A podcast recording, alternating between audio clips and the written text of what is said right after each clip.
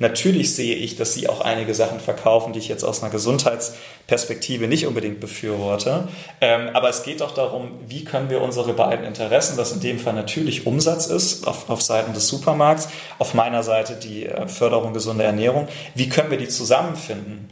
Ähm, oder wie können wir die zusammenführen? Weil ich glaube, dass man, man kann dann einen Riesen, abgesehen, dass man vielleicht wirklich mehr gesunde Produkte verkauft und damit auch der Umsatz steigt, man kann da ja auch ein riesen Image-Ding draus machen. Hallo und herzlich willkommen zum Podcast von Modern Work Life, der Podcast für Gesundheit am Arbeitsplatz. Modern Work Life. Nudging. Was verbirgt sich hinter diesem neumodischen Begriff? Nudging bedeutet frei übersetzt Denkanstöße zu geben. Dabei gilt es, das Verhalten von Menschen zu beeinflussen, ohne jedoch Verbote auszusprechen. Statt aggressiver Marketingstrategien werden Handlungsoptionen aufgezeigt. Ich habe Dr. Matthias Kriesam von der Läuft GmbH getroffen und ihn gefragt, wie man Mitarbeiter durch Nudging zu einem gesunden Verhalten anregen kann. Ja, lieber Matthias, herzlich willkommen beim Podcast von Modern Work Life. Äh, erzähl doch mal ganz kurz, wer bist du, was machst du und ja, wie kommst du zur Gesundheit? Ja, hi, schön, danke für das Interview. Ich freue mich auch schon. Ähm, also ich bin Matthias Kriesam. Ich habe die Firma Läuft gegründet im vergangenen Jahr. Läuft ist eine Beratung, es geht auch in Richtung Agentur, die sich vor allen Dingen um Nudging und Gesundheit kümmert. Ich nehme an, Nudging werden wir weiter noch, noch eher erläutern, deswegen gehe ich da jetzt erstmal nicht drauf ein. Ähm, und wir kümmern uns also vor allen Dingen darum, äh, letztendlich, ich glaube, man kann es gut zusammenfassen, ähm, wir wollen gesundes Verhalten einfacher und attraktiver machen. Und darunter steht also unser, unser Einsatz und das, was wir machen. Ich selber bin von Hause aus Arzt. Ich habe in, in Berlin an der Charité Medizin studiert, auch ein bisschen Sozialwissenschaften studiert und äh, kam letztendlich über einen Hiwi-Job in einer Arbeitsgruppe zur Entscheidungspsychologie ähm, allgemeine das Thema rein, habe dann über einen Wochenendseminar tatsächlich von VWLern, wo es um Alternativen des Homo economicus ging, von Nudging erfahren und äh, hatte dann das, das Buch gelesen, was ich echt nur empfehlen kann, von Richard Thaler und Cass Sunstein zu Nudging. Ähm, Richard Thaler hat ja auch Nobelpreis 2017 dafür bekommen. Und mir sind die Ideen nur so gesprudelt, wie man das in der Gesundheitsförderung einsetzen kann. Und ähm, ja, hatte dann vor allen Dingen vor dem Hintergrund, weil ich halt wusste, wir haben in der Gesundheitsförderung häufig das Problem, dass wir nur häufig nur ähm, die erreichen mit Präventionsmaßnahmen, die eh schon gesundheitsbewusst sind. Ähm, und, und, und dass ich eben durch den Nudging, worauf wir uns sicherlich dann, dann später noch genauer eingehen werden, ähm, die Möglichkeit sehe, primär über automatische Trigger und über automatische Muster diese soziale Selektion einfach aufzuheben. Und äh, deswegen war ich von Anfang an begeistert, hatte äh, dann auch festgestellt, dass es in der Wissenschaft kaum Publikationen dazu gab. International gab es schon ein paar, in Deutschland damals noch gar keine.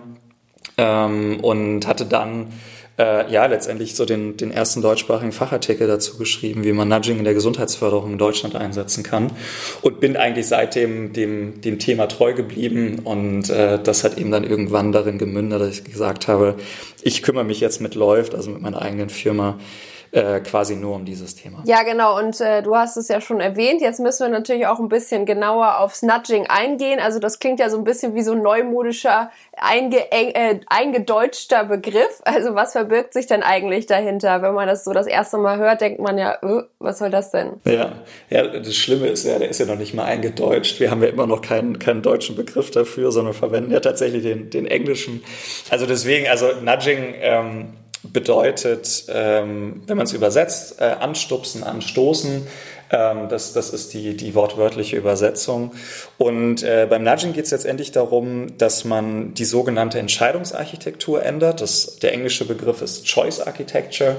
Ähm, und damit ist gemeint letztendlich jegliche Umgebung, die Einfluss auf meine Entscheidungen und auf mein Verhalten hat. Und das kann sowohl physisch sein, ähm, ein sehr gutes Beispiel ist im Gesundheitskontext die Kantine. Ähm, wenn ich also da in dem Falle gesundes Essen näher an den Verbraucher bringe, das kann man gut an Salatbars zum Beispiel machen oder an der Kasse, wo ja häufig eher Süßigkeiten stehen, dass man die da stehen lässt, aber einfach davor meinetwegen Obst packt, also durch physische Dinge ähm, auch Dinge auf Augenhöhe zu legen. Das ist ja was, was im Supermarkt sehr häufig verwendet wird, um gezielt Produkte zu verkaufen.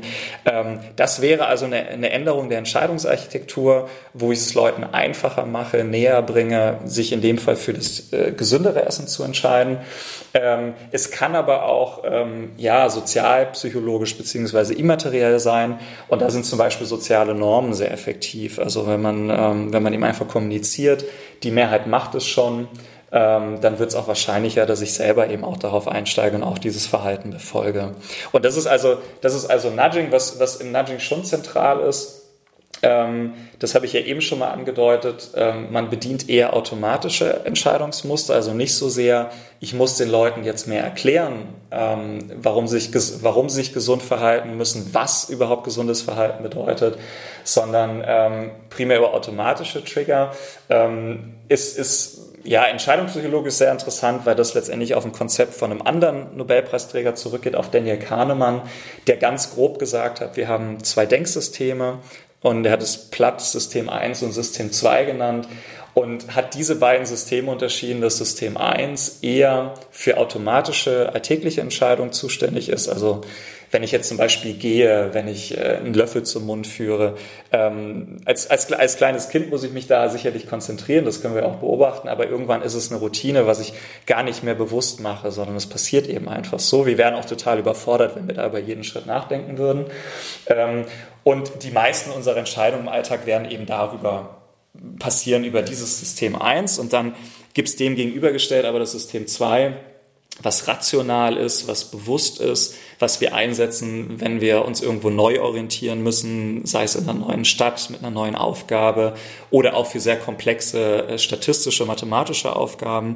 Und da brauche ich aber viel mehr kognitive Kapazität dafür, für diese System 2 Aufgaben. Und das Nudge ist eben primär auf diesen System 1 Entscheidungen aufbauen. Also eher auf automatischen, teilweise auch unbewussten ähm, Triggern. Also das ist ein zentraler Aspekt. Und dann eben auch, ähm, weil Nudging jetzt ja nicht nur im Gesundheitskontext diskutiert wird, sondern es wird allgemein, ähm, also Thaler und Sons, die nennen es halt to increase the social welfare, also um ja, die, die Wohlfahrt in der Öffentlichkeit zu stärken, ähm, wovon Gesundheit jetzt nur ein Aspekt unter vielen ist. Also andere Beispiele sind äh, finanzielles, äh, finanzielle Geschichten wie, dass ich eher spare, dass ich mir was für die Rente zurücklege. Ähm, jetzt gerade natürlich auch, auch politisch heiß diskutiert das ganze Thema mit Organspende, also die, die, die Widerspruchslösung, die jetzt ja tatsächlich final abgelehnt wurde. Ähm, das wäre zum Beispiel auch ein Nudge, ähm, dass ich also, ähm, und damit kommen wir zu einer anderen zentralen Kategorie, mir wird immer noch die Freiheit gelassen, dass ich mich anders entscheiden kann. Also um auf das Beispiel jetzt der Organspende zurückzukommen, es ging ja nicht darum, jeden verpflichtend zum Organspender zu machen, sondern einfach nur, dass ich eben ändere, ich bin per Standardoption, das ist das Fachwort, äh, oder ja, Default wird es dann genannt, ähm, bin ich Organspender, ich kann mich aber jederzeit dagegen entscheiden. Also es wird kein die Definition des Nudgings beinhaltet es tatsächlich auch, dass ähm, keine Option eingeschränkt oder verboten wird, ähm, weswegen auch der, der internationale Fachbegriff auch lange Liberal Paternalism, also liberaler Paternalismus war. Also sprich, ich möchte den Leuten etwas für sie Gutes vorgeben, aber ich lasse ihnen immer noch die Wahlfreiheit. Was ich auch glaube, dass das auch unter einem politischen Gedanken auch, auch sehr wichtig sein kann, weil in der Regel wollen wir uns nichts vorschreiben lassen. Wir wollen immer noch die Wahlfreiheit haben. Und das waren also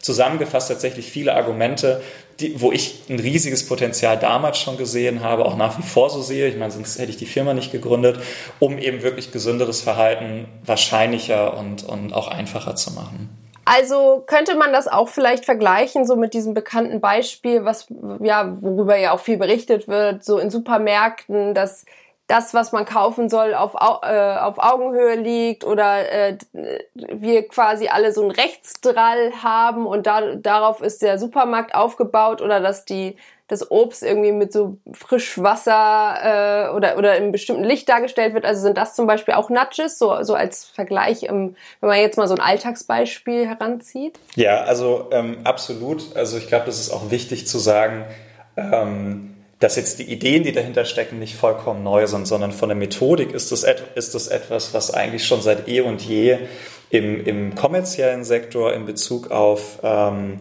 Produktplatzierung, Werbung, Marketing etc. sowieso schon angewandt wird. Ähm, das sind also alle genau die Aspekte, die du jetzt genannt hast, das wird schon verwendet. Ähm, wo es sich halt schon unterscheidet, und ich finde, ähm, das steckt zum Beispiel auch in der Definition des Nudgings auch drin, also das haben Taylor und Sunstein, die also jetzt gerade auch, die sind Verhaltensökonomen, auch Politikwissenschaftler, ähm, dass sie halt gesagt haben, das Ziel muss klar und transparent definiert werden. Also was, was eben nicht passieren soll, dass ähm, eben die Ziele versteckt werden und ich diese Technik einsetze.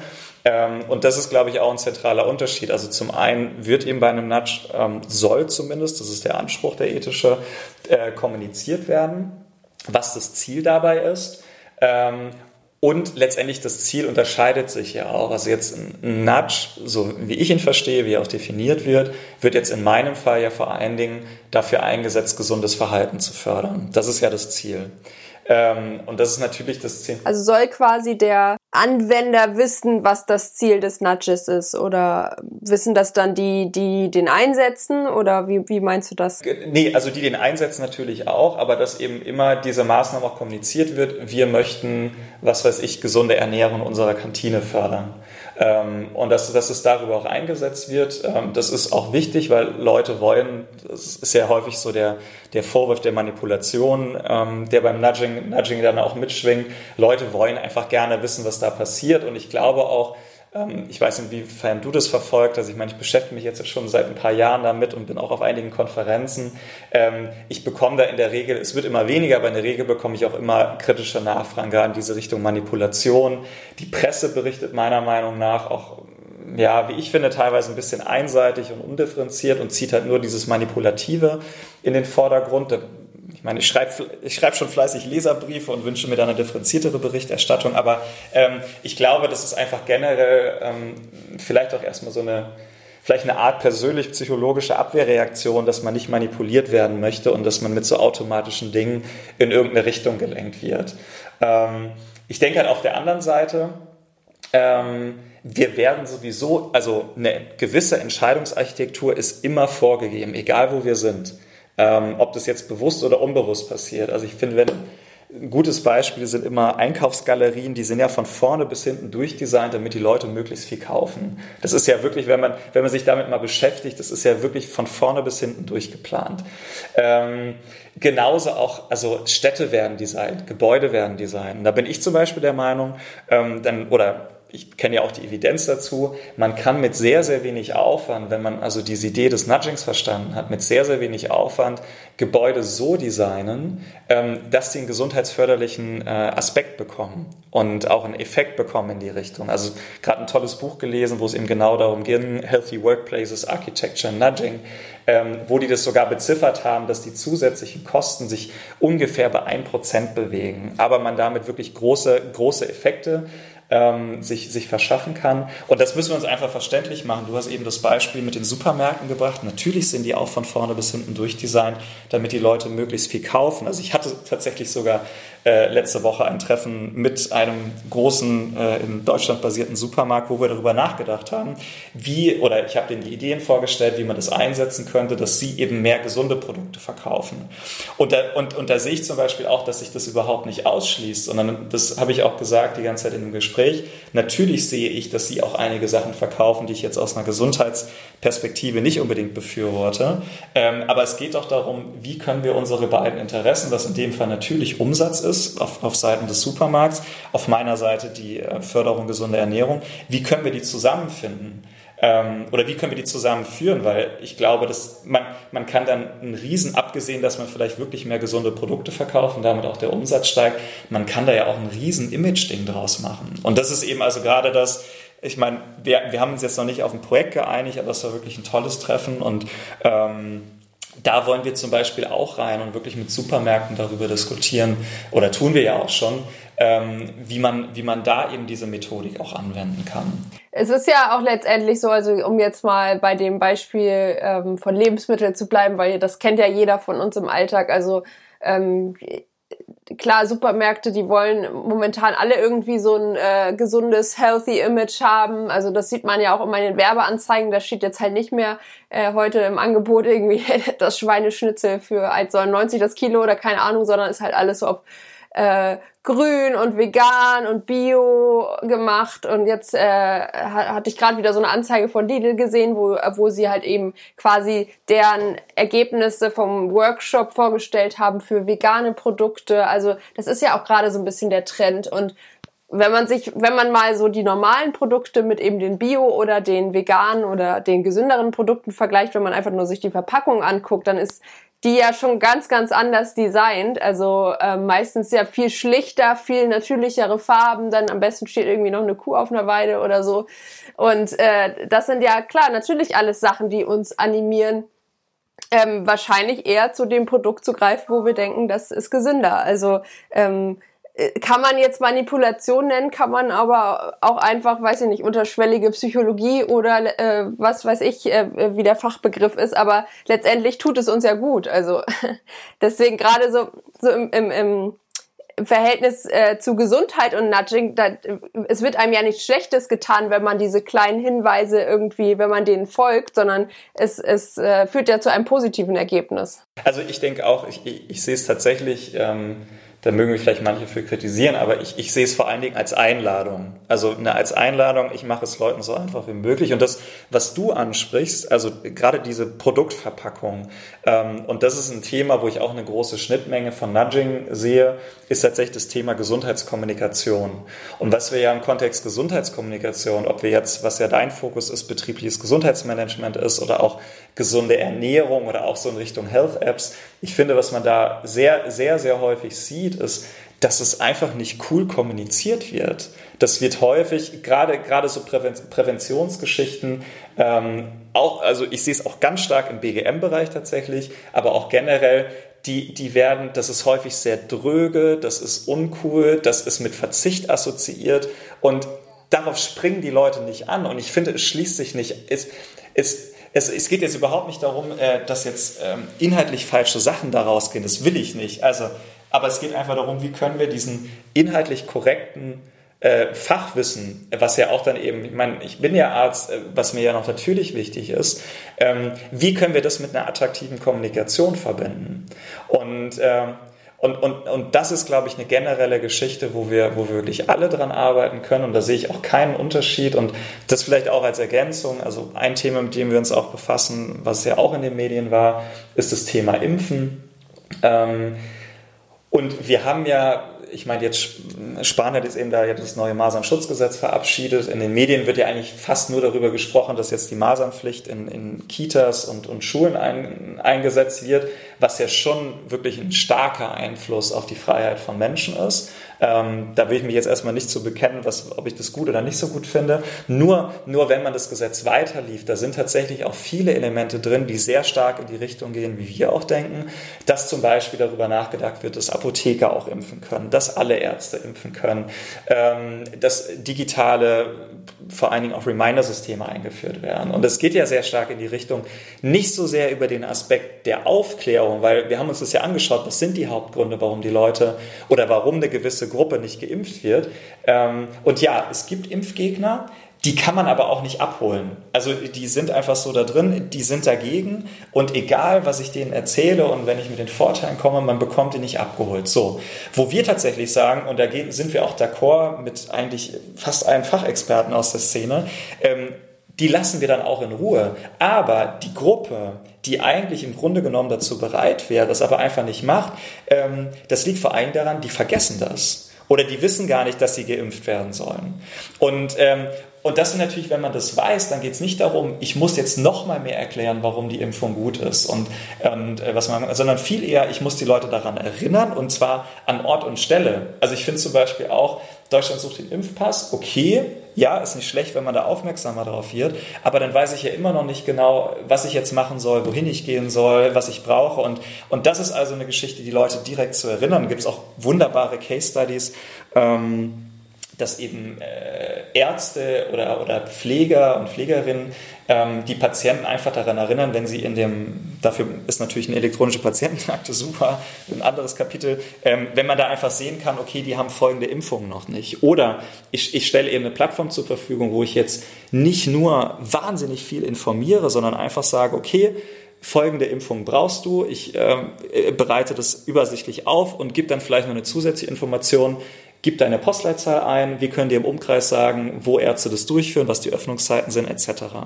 Ähm, oder eben auch gerade das Thema, was im Gesetz auch drinsteht, dass Apotheker das machen können, ähm, denke ich auch, wenn man einfach dort, dort wo Impfangebote sind, äh Quatsch, wo, wo Leute viel sind, wie Supermärkte oder so, wenn man da einfach, müssen wir vielleicht im öffentlichen Gesundheitsdienst was machen, ähm, wenn wenn man da eben einfach Angebote schafft, dass die es machen können. Jetzt kommen wir ein bisschen vom Thema ab. Nee, aber es geht ja generell einfach darum, äh, Communication is key und äh, wie du schon sagst, im BGM ist es halt wirklich viel und, und das war ja auch so ein bisschen der Mitgrund, warum ich meinen Blog und jetzt den Podcast ge gegründet habe, weil ich einfach finde, dass ähm, diese ganze Begriff eben immer so ganz dröge und langweilig dargestellt wurde. Dabei kann der total spannend sein. Es gibt ganz viele tolle Anbieter, Startups, aber auch alteingesessene, sag ich mal, äh, die super Ideen haben, die das ähm, modern umsetzen möchten und ähm, ja, deren Leidenschaft einfach die Gesundheit ist, quasi so wie bei mir ja auch.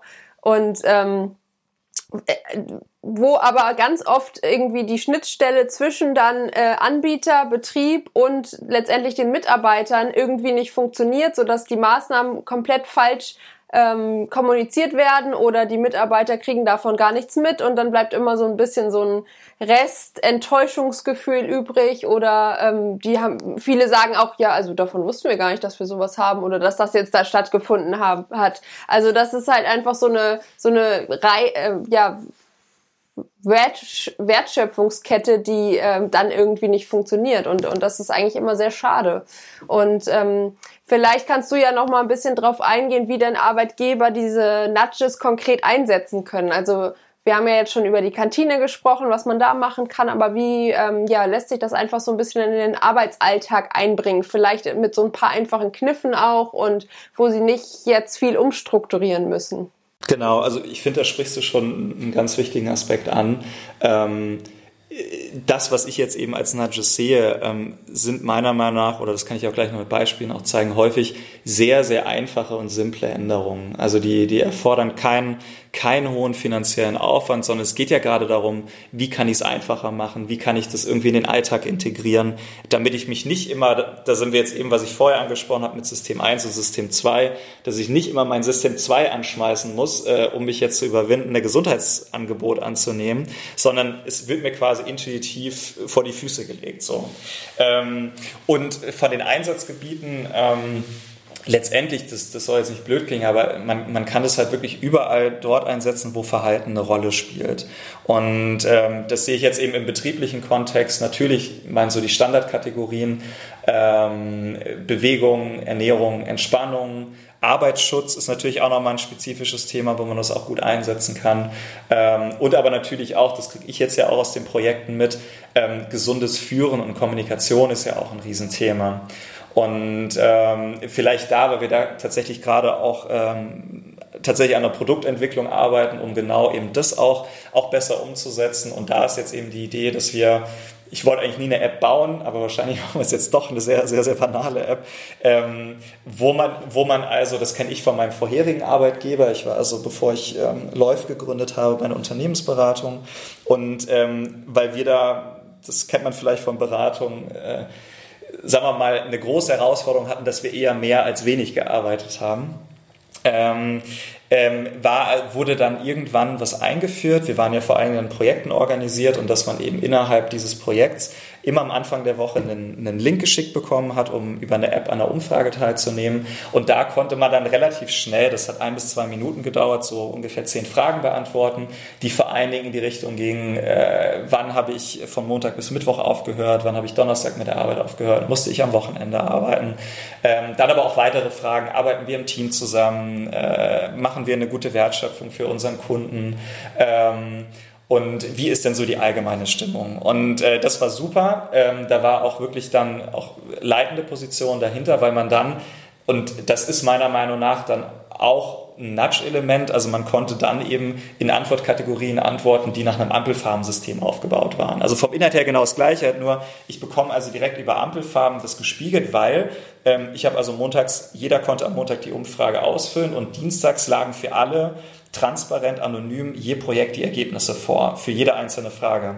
Und da konnte ich also sofort sehen, wo sind wir jetzt im roten Bereich, wo sind wir im grünen Bereich. Also sehr, sehr schnell, also eine Rückmeldung, wie sieht es eigentlich aus. Und das gehört dann auch immer dazu, weil so von der App alleine kann man es natürlich auch nicht machen. Man braucht natürlich dann schon auch Strukturen außenrum, die auch für eine Nachhaltigkeit sorgen, die das im Blick haben, das war also in unserem Fall, dass, dass jedem Projekt dann ein Verantwortlicher zugeordnet war, der nicht selber im Projekt war, aber eben Auge darauf hatte, ähm, wie sind denn jetzt gerade die Umfragewerte. Und das ist also, ähm, das ist, da sind jetzt Nudging-Elemente drin, das alleine ist jetzt kein Nudge, aber da ist also einfach die Idee und das entwickeln wir gerade und wollen dann eben auch das in die Unternehmen bringen. Wie kann ich relativ schnell ein Meinungsbild mit den wichtigsten Faktoren erfassen in meiner Belegschaft? Also das bei uns war, wie gesagt, das große Problem mit den Arbeitszeiten.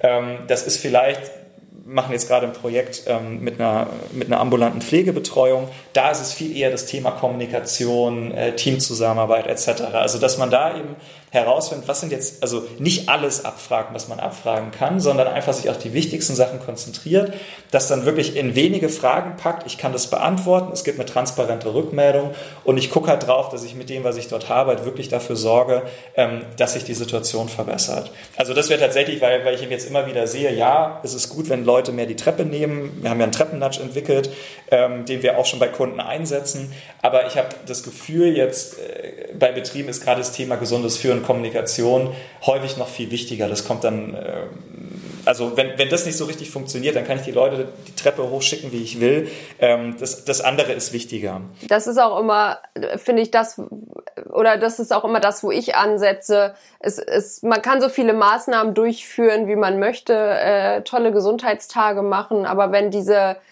ähm, diese Kommunikation zwischen Mitarbeiter und Arbeitgeber nicht funktioniert und vor allen Dingen, wenn der Arbeitgeber einfach irgendwas ins Leben ruft, ohne, wie du sagst, einfach mal seine Mitarbeiter zu fragen, einfach mal eine simple Umfrage zu machen. Wie gesagt, zehn Fragen, irgendwie sich auf das Wichtigste konzentrieren und dann ähm, im Nachhinein auch die, äh, mit diesen Ergebnissen arbeitet und, und die richtig auswertet und dann eben nachverfolgt, weil da hapert es dann auch oft. Die Mitarbeiter werden gefragt, aber mit den Ergebnissen wird nicht richtig viel was angefangen und dann verläuft sich, verläuft das alles irgendwie im Sand und dann kommt eben wieder dieses Enttäuschungsgefühl. Und wenn diese Kette richtig funktioniert, dann hast du schon mal wirklich den, die Ebene geschaffen, um alle weiteren Maßnahmen zu machen. Und dann ist es letztendlich auch egal, in welche Richtung man geht mit der Gesundheit, weil dann weiß man, okay, es funktioniert, weil eben diese, diese Feedback-Schleife einfach existiert. Und wenn das halt eben nicht ist, dann musst du es eigentlich gar nicht erst anfangen. Absolut. Also du sprichst genau das an.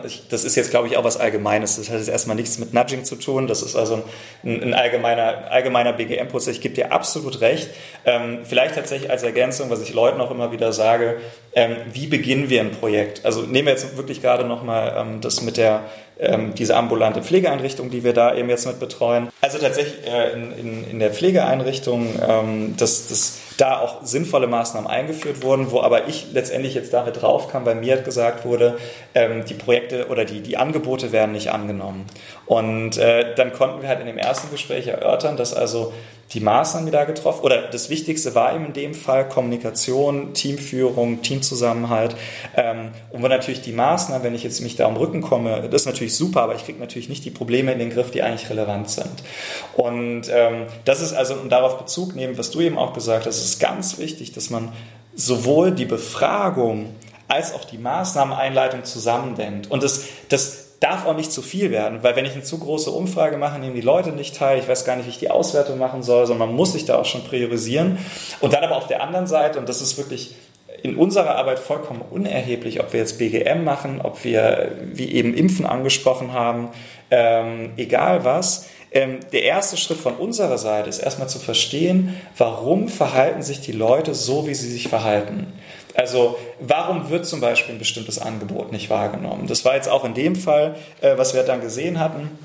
ähm, es wurden Angebote gemacht. Dann habe ich gefragt, wann finden die statt, wo finden die statt? Die fanden halt entweder zu Arbeitsbeginn oder am Arbeitsende statt also am, am, Anfang oder Ende von einer Schicht und in der Verwaltung oder in der Geschäftsführung. Da ist halt auch die Sache, wenn ich jetzt acht, neun Stunden mit meinem Auto wirklich anstrengend unterwegs war, Hausbesuche mache zur Pflege, dann muss ich schon sehr motiviert sein, um dann nochmal zur Geschäftsführung zurückzufahren und so einen Stund und so, so einen Kurs wahrnehmen. Und da sind wir halt also das, das sind halt verschiedene Aspekte. Also deswegen, ich, ich sehe halt einen Vorteil darin, dass, es, dass man äh, bei Nudging jetzt nicht ein, ein großes Angebot schaffen muss, wo ich jetzt anderthalb Stunden im Kurs drin setze, sondern eher, wie kann ich im Alltag kleine Dinge einsetzen, die vielleicht nur ein paar Minuten dauern, die ich sofort machen kann. Ähm, sicherlich ein anderer Einsatz von Nudges ist auch, wie kann ich für eine höhere Verbindlichkeit sorgen. Das kann man zum Beispiel sehr gut über, ähm, über eine Art Community machen, also dass man irgendwie äh, gemeinschaftliche Anreize setzt, dass ich vielleicht auch einen Zeugen habe, mit dem ich das zusammen mache, dass man zusätzliche Anreize setzt, wenn ich dies oder das schaffe, bekomme ich äh, oder bekommt die Belegschaft halt irgendwas.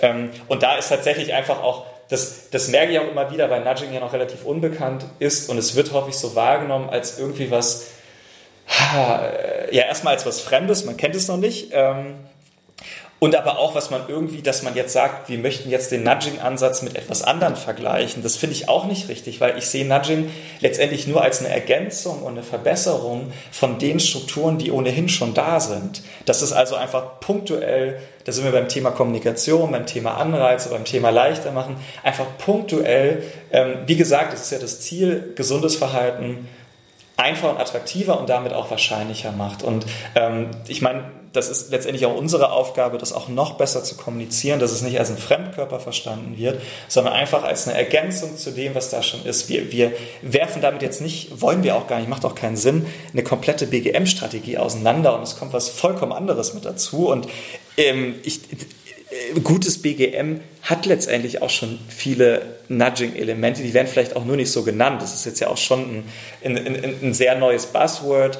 Ähm, und äh, ich will überhaupt nicht behaupten, dass die Ideen, die wir jetzt haben, komplett neu und noch nie da gewesen sind. Ich glaube halt nur, dadurch, dass wir halt so diesen Blick haben, das, was ich eben angesprochen habe, wie verhalten sich Leute und wir verstehen es vielleicht auch besser, warum die sich so verhalten und haben aber einfach dadurch, dass wir, ich sehe es, wie so ein Werkzeugkoffer, den wir dann halt haben, den wir abgeben können, okay, können wir jetzt dieses Element einsetzen, können wir dieses Element hier einsetzen, um dann eben auch gemeinsam mit der Belegschaft ähm, da kreative Lösungen zu finden. Und da sehe ich definitiv schon, schon einen Mehrwert, ähm, auch, auch in unserer Arbeit, auch allgemein in dem, in dem Ansatz, mehr mit Nudges zu arbeiten. Ja, auf jeden Fall. Ich denke auch, dass es wichtig ist, ähm, sich einfach äh, das nochmal mit ins Gedächtnis zu rufen, dass das eben auch eine große Rolle spielt. Also wie verhalten sich Leute und, und wie verhalten die sich auch speziell in dem Betrieb, wo du jetzt eben Maßnahmen umsetzen möchtest. Also dass es einfach nicht immer dieses Schema F ist und, und du alle Maßnahmen auf alle Betriebe gleich anwenden kannst, sondern dass man das halt einfach, ja, dass man das halt einfach im Hinterkopf hat, äh, okay, was kann ich denn hier für kleine, äh, ich nenne es mal Stecknadeln setzen, damit äh, das eben noch besser angenommen wird und die Leute sich noch mehr verpflichten? Und vielleicht wird das auch immer so ein bisschen unterschätzt, weil es ja eben so kleine Punkte nur sind, aber dass die halt eben eine große Auswirkung haben können und die vielleicht auch letztendlich den Unterschied machen zwischen die Leute nehmen teil oder nehmen nicht teil, ähm, das wissen dann vielleicht viele nicht oder sie denken, ach, das brauche ich eh nicht, ich habe ja hier eh mein Programm und ähm, ja, wer halt teilnimmt, nimmt teil und wer nicht, ja, dann wird's halt nix. Ja, ja, absolut. Und ich finde, du hast einen ganz wichtigen Punkt gesagt. Ähm, äh, man kann jetzt nicht sagen, ich nehme jetzt das Nudging-Schema vor und bügel das über alles drüber, sondern so wie ich das zumindest verstehe, und ich glaube, so verstehen es auch die meisten, die mit dem Ansatz arbeiten wollen oder sagen wir mal fundiert arbeiten wollen, ähm, was ich darunter verstehe, und äh, das muss man vielleicht auch gar nicht unbedingt Nudging nennen, ist halt wirklich einfach zu begreifen, ich muss je Setting verstehen, was die Strukturen, die Prozesse und die Abläufe sind, warum manches Verhalten passiert und anderes nicht. Und da gibt es auch wieder eine, eine, riesige Schnittmenge zu ähm, sicherlich auch ähm, ja zu Design, so Human-Centered Design ist ja auch ein, ein anderes Buzzword, sage ich jetzt mal. Ähm, die, die sind definitiv da auch zu anderen Dingen. Und ich bin auch der Meinung, wenn man also allein diese Bedarfsanalyse, steht ja in jedem Leitfaden drin, dass wir das machen sollen. Es passiert nur so, was ich jetzt beobachte, häufig nicht oder nicht gut oder das, was du eben angesprochen hast, es ist, es ist kein Link von dieser Bedarfsermittlung zu der Maßnahmenentwicklung da. Und auch da wiederum, äh, da reden wir nicht über Nudging, da reden wir einfach darüber, dass man, dass man ähm, so wie ich es jetzt beschreiben würde, einfach, ja, vielleicht sogar nach Leitfaden oder einfach sauberes BGM macht äh, und eben nicht mit der Standardmethode X, ob das jetzt Nudging ist oder irgendwas anderes, da darüber bügelt. Und, und das ist ich meine, das ist, glaube ich, uns, uns allen bewusst und ich, ja, ich bin jetzt erst seit ein paar Monaten dann da eben mit dabei, aber ich wundere mich, dass es eben, oder was heißt, ich wundere mich, ich stelle nur fest, dass das eben häufig leider so nicht umgesetzt wird und ähm, das kann man dann als banal bezeichnen, aber ich sehe es als elementar an, um, um sinnvolle Maßnahmen zu entwickeln. Das war eigentlich auch der erste Spruch, den ich so mit auf den Weg bekommen habe, ist einfach, frag deine Mitar oder frag die Mitarbeiter, was sie wollen, denn das sind die Experten in dem Job.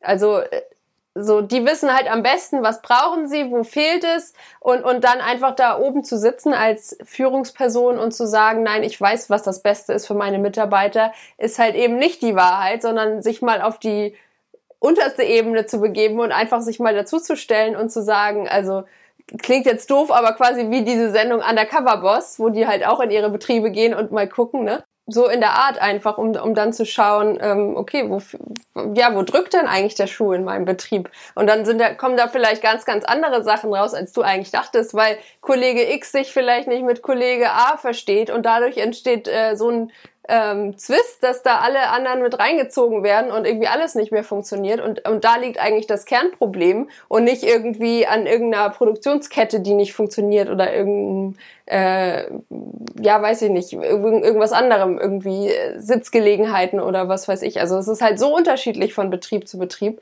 dass man, ähm, ja, dass das eigentlich wirklich die beste Methode ist, um einfach anzusetzen und dann eben mit diesen Ergebnissen, die man bekommt, dann eben auch was anzufangen und diese Probleme dann auch zu lösen. Also manchmal ist es viel weniger Gesundheit als äh, wirklich so äh, Problemlöser. Und aber das gehört ja auch mit dazu. Ja, also genau, das gehört ja, also ich meine, das trägt ja auch zu unserem Wohlbefinden bei. Und ich merke halt jetzt, ich meine, ich habe ja auch, auch wenn wir noch nicht so groß sind, aber ich meine, ich habe ja auch ein paar Mitarbeiter.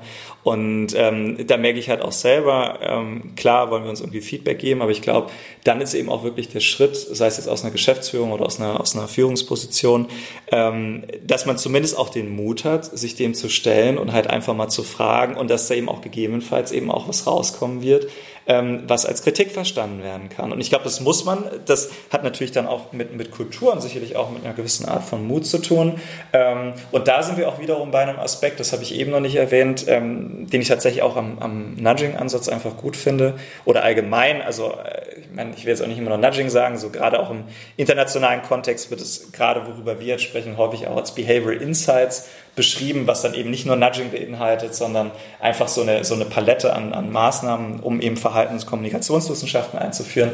Ähm, was da eben ganz wichtig ist, ähm, äh, also Nudging und auch Behavioral Insights hat einen sehr, sehr empirischen Ansatz und so arbeiten wir auch. Also es ist jetzt nicht so, ähm, da hatten wir jetzt noch nicht drüber gesprochen. Wir hatten jetzt zum Beispiel oder haben äh, Treppe geht immer entwickelt, gemeinsam mit einer Werbeagentur, ähm, wo es also darum geht, wie kann man mit witzigen Sprüchen und Grafiken Leute ähm, dazu auffordern, die Treppe anstelle der Rolltreppe in dem Fall zu nehmen. Das haben wir auch schon jetzt hier in Berlin auch, auch umgesetzt, kam auch gut äh, in der Presse an und, und, und Fernsehen.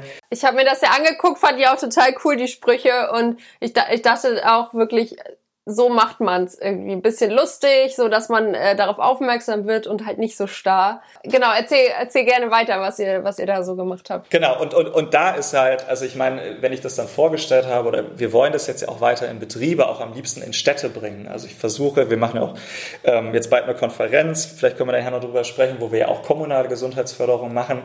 Ähm, und ich würde es mir wirklich wünschen, dass wir da mit mehr Städten auch in, in Austausch kommen, ähm, um, um das dann da auch einzusetzen. Und jetzt sehen das halt einige Leute und sagen, ja, Treppennatsch, also wir haben bei uns ja auch schon mal was aufgehangen, dass die Leute die Treppe nehmen. Und wo ich aber, also ich würde es ja gar nicht dann, dann diskreditieren, aber da sind wir bei dem Ansatz, also sehr, sehr empirisch vorzugehen. Wir haben uns halt wirklich schon genau angeschaut, was sind Elemente, die ich da jetzt einsetzen muss, um wirklich erfolgreich zu sein. Weil es gibt auch genügend Treppennudges, die nicht effizient sind. Und ähm, da gibt es eben ein paar Dinge, auf die man achten muss ähm, und die wir dann auch mit in die Entwicklung mit reingenommen haben. Ähm, und die meiner Meinung nach auch, also wir haben das ja dann auch gemessen, da sind wir auch also bei der Empirie. Wir wollen halt zum einen schauen, was gibt mir die aktuelle Wissenslage, die aktuelle Evidenzlage an, an äh, Empfehlungen, daran orientieren wir uns, egal welche Maßnahme wir jetzt treffen. Ähm, und aber auch äh, dann eben auch, äh, ich möchte nach Möglichkeit jede Intervention, die wir machen, bisher haben wir das hinbekommen, äh, auch wirklich evaluieren. Und nicht nur evaluieren, ähm, äh, keine Ahnung, solche Struktur- und, und, und Prozessparameter, sondern wirklich Ergebnisparameter. Also haben wir eben auch diese, diese Initiative, die wir jetzt, wir hatten Treppe geht immer am, am S-Bahnhof Zoologischer Garten in Berlin begonnen. Da haben, sind wir wirklich die ganzen Wochen hingegangen, haben da vorgemessen, bevor die hingen, während die messen, äh, während die hingen, ähm, sogar mit einer Kontrolltreppe, die auch hochgeführt hat, wo keine Sprüche hingen und auch nochmal danach und konnten halt darüber dann auch zeigen, dass allein durch diese Sprüche täglich mehr als 1200 Leute diese Treppe benutzt haben. Ähm, und der Effekt sogar auch noch, wir haben noch zwei Wochen, nachdem die hingen, ähm, ähm, auch noch gemessen, selbst da hat der Effekt noch angehalten. Also war natürlich ein super Erfolg, äh, dass, dass wir das auch so nachweisen konnten, aber das ist tatsächlich auch der Anspruch, wir messen das, wir wollen halt wirklich gucken, was dabei rauskommt. Und das sieht man eben auch jetzt, so die bekannteste Nudging-Einheit weltweit ist eigentlich ähm, das Behavior Insights Team in England, was durch Cameron vor ein paar Jahren gegründet wurde, die also international da in verschiedensten Bereichen beraten. Ähm, und die publizieren jedes Jahr einen Report. Und da publizieren die halt sowohl die positiven Ergebnisse, aber auch die negativen Ergebnisse. Also die sagen dann zum Beispiel, okay, wir haben hier herausgefunden, dass das nicht den gewünschten Effekt gebracht hat. Und das ist, glaube ich, eine Sache, wo wir auch hinkommen müssen, dass wir es evaluieren, auch transparent machen und auch ehrlich sind. Wenn es eben nicht funktioniert hat, da verlieren wir nicht das Gesicht. Wir sind danach schlauer als vorher. Und ähm, und, und, und das ist halt leider auch was, ich meine, da sind wir beim Thema, das steht auch im, im GKV-Leitfaden mit drin, ähm, dass, man, dass man das sauber evaluiert. Da wird ja sogar vorgeschlagen, was wir evaluieren sollen und ich halte es auch für sinnvoll. Aber ganz ehrlich, wo passiert es wirklich? Oder wo wird es gerade jetzt, was aus dem Präventionsgesetz auch kommt, ähm, wo wird es wirklich mal gezeigt, welche Maßnahme hat denn jetzt was gebracht? Und ähm, das ist halt auch so was, ich meine, das ist mir generell wichtig, aber ich sehe es eben auch, dass es jetzt im Kontext von, von Nudging und Behavior Insights eben auch, ähm, auch immer wieder in den Vordergrund gestellt wird. Lasst es uns messen und lasst uns auch mit Negativergebnissen gut umgehen. Und ähm, ja, also da, da glaube ich, dass wir da noch Potenzial nach, nach, nach oben haben, um wirklich auch flächendeckend da in diese Richtung auch mehr zu denken. Ja, auf jeden Fall. Man möchte ja natürlich immer nicht so gerne hören, dass irgendwas schiefgegangen ist, aber wie du schon sagst, daraus kann man einfach nur lernen und äh, sich irgendwie die Ergebnisse so, so zu drehen, äh, dass das vielleicht doch noch irgendwas Positives rauskommt, das bringt äh, einem selbst nichts und das bringt auch dem Auftraggeber nichts und einfach dann auch mal die Courage zu haben und zu sagen, so, wir haben das jetzt ausprobiert, es hat leider nicht so funktioniert, wie wir das wollten, aber dafür haben wir jetzt die und die Erkenntnisse gewonnen und, und äh, jetzt können wir viel besser in vielleicht die nächste Runde starten, weil wir einfach äh, jetzt einen ganz neuen Ansatz nochmal finden können. Also das ist doch ganz klar, äh, wenn man was Neues ausprobiert, dann, äh, dass es nicht immer funktioniert, ist, ist, ist verständlich. Aber äh, wie du schon sagst, wenn man es dann halt eben richtig evaluiert und das einfach auch für sich dann damit rausnimmt, das ist dann auf jeden Fall auch viel wert und können, da kann man selbst von, aber auch andere profitieren.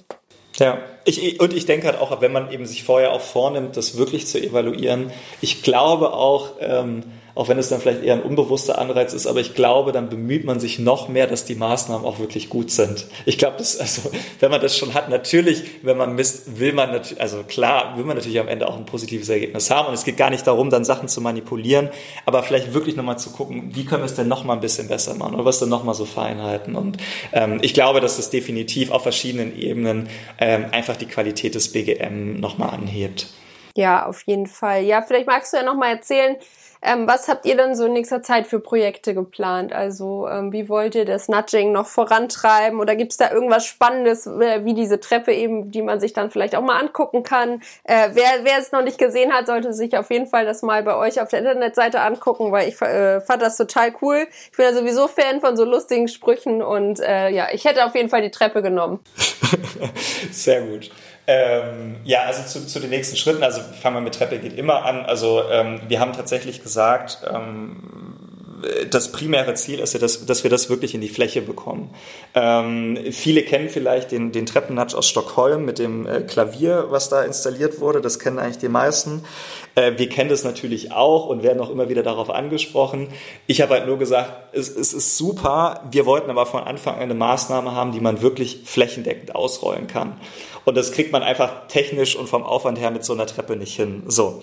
Ähm, und das ist also, wenn, wenn sich da Betriebe oder gerade auch, auch Städte dafür interessieren, äh, die können das entweder schreiben die uns, sondern man kann sogar, wir haben da auch so einen kleinen Shop, ähm, das wirklich günstig bestellen, weil wir gesagt haben, damit, also klar, wir wollen halt die Kosten decken, wenn wir das verkaufen, aber äh, uns geht's wirklich darum, dass, dass diese Aktion in die Fläche kommt, also ähm, sehr, sehr gern. Und wir machen das auch schon mit Betrieben, also wir werden jetzt bald, ähm, ja, in wenigen Wochen schon ähm, in dem Fall einen Gesundheitstag mit der Berliner Firma machen, die das auch toll fanden ähm, wo wir eben nicht nur die Sprüche aufhängen, wir haben das dann auch äh, in deren Design angepasst. Wenn man das will, entwickeln wir auch nochmal passende Sprüche, je nachdem, äh, was die Firma möchte oder wie das Thema ist. Also wir hatten zum Beispiel auch mit einer, ähm, mit einer anderen Firma, das war eine Pharmafirma zum Diabetestag, halt extra Diabetessprüche entwickelt. Das kam dann am Sony Center ähm, am Potsdamer Platz, wurde das hier in Berlin angebracht.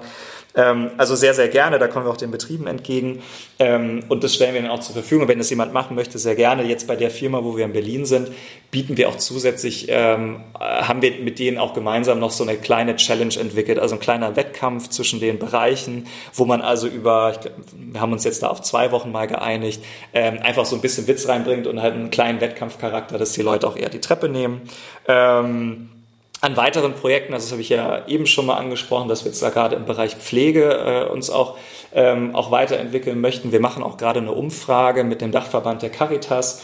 Ähm, wie sieht ähm, Gesundheitsförderung ähm, sowohl für die Pflegekräfte oder für die Mitarbeiter als auch für die Bewohner in den Einrichtungen eigentlich aus? Und was, was gibt es da für einen Ausbaubedarf? Dann eben jetzt das ganz konkrete Projekt mit einer, mit einer ambulanten Betreuung da auch, das fügt sich natürlich gut zusammen ähm, und sind jetzt natürlich auch mit, mit mehreren Betrieben da, da im Austausch, wie man das einsetzen kann. Ähm, dann äh, jetzt gut, wir haben eben auch andere Projekte jetzt außerhalb vom BGM. Da ähm, glaube ich muss ich jetzt nicht unbedingt drauf eingehen. Was wir aber definitiv ähm, jetzt weiter noch machen werden und da möchte ich wirklich alle Zuhörer herzlich nach Berlin einladen. Wir machen Anfang April 3. und 4. April eine Konferenz zu dem Thema Nudging und Gesundheit an der Charité in Berlin, wo BGM auch eins der Fokusthemen sein wird. Und ähm, wollen eben, wir hatten im vergangenen Jahr auch schon in der Charité eine Konferenz gemacht, da gab es Läuft noch gar nicht, das hatte ich äh, damals quasi nebenbei noch neben meinem damaligen Beruf organisiert.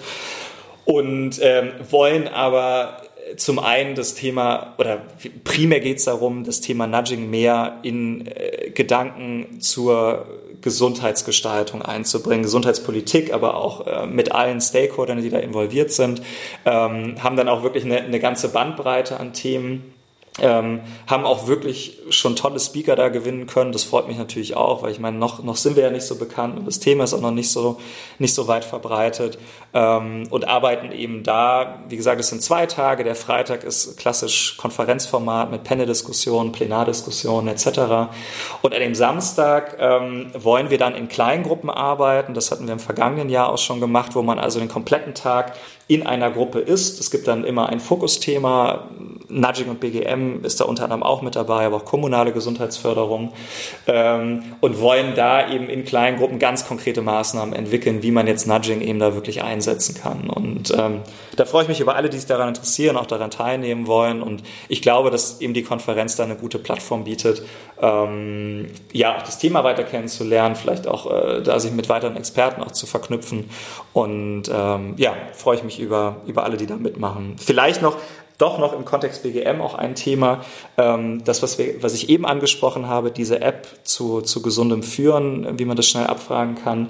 Ähm, das findet gerade statt im Rahmen von einem Projekt, was wir mit einem Krankenkassendachverband und der BZGA machen, ähm, wo es also insbesondere darum geht, wie können wir kleine und mittelständische Unternehmen über die Kommunen für BGM erreichen. Das ist ja ein großes Problem, dass eben die KMUs da einfach noch nicht so drauf anspringen. Die größeren Firmen machen es ja in der Regel schon. Ähm, und da geht es allgemein darum, dass wir also einen Input geben sollen, wie kann man allgemein Nudging darüber einsetzen, dass die Leute mehr dazu kommen und aber eben gerade auch, weil ich gesagt habe, wir können nudgen so viel wir wollen, wir müssen wissen, was für die relevant ist und dementsprechend ein cooles Angebot schaffen. Und da kam eben äh, mit unserem Kooperationspartner eben auf, äh, dass gerade so gesundes Führen, Kommunikation eben immer ein relevantes Thema ist. Und deswegen haben wir gesagt, okay, wir priorisieren uns jetzt mal darauf und äh, entwickeln mal, wenn es vielleicht auch erstmal so ein Prototyp ist, diese App. Ich glaube auch alles, was gerade digital ist, das zieht auch gut. ähm, aber dann hat man auch was Konkretes, was man zeigen kann und man hört nicht die ganze Zeit dieses Monsterwort betriebliches Gesundheitsmanagement oder, oder, oder, oder sogar Gefährdungsbeurteilung. Das ist ja auch so ein, so ein Unwort, meiner Meinung nach. Äh, ähm, und, und können die Leute halt wirklich da konkret abholen und denen auch was anbieten, was sie auch wirklich brauchen und können darüber dann vielleicht auch einfach den Zugang schaffen, um auch BGM noch ein bisschen weiter zu denken. Und das sind jetzt jetzt mal so fokussiert betrachtet die, die, die Sachen, die jetzt auch in den nächsten Wochen anstehen. Ja, das klingt doch sehr spannend und ich danke dir ganz, ganz herzlich für deine Einblicke in die Welt des Nudgings. Also äh, auf jeden Fall super interessant und äh, ich finde auch toll anwendbar, ähm, ja, für jeden Betrieb, jeden Mitarbeiter oder auch im Alltag. Ja, danke dir für das Interview. Vielen Dank. So, das war's. Wenn euch die Folge gefallen hat, lasst mir gerne eine Bewertung oder einen Kommentar da oder ihr abonniert am besten gleich den ganzen Podcast. Und für eure tägliche Dosis Gesundheit am Arbeitsplatz schaut doch mal bei meinem Instagram-Kanal vorbei modernworklife.de. Modern Work Life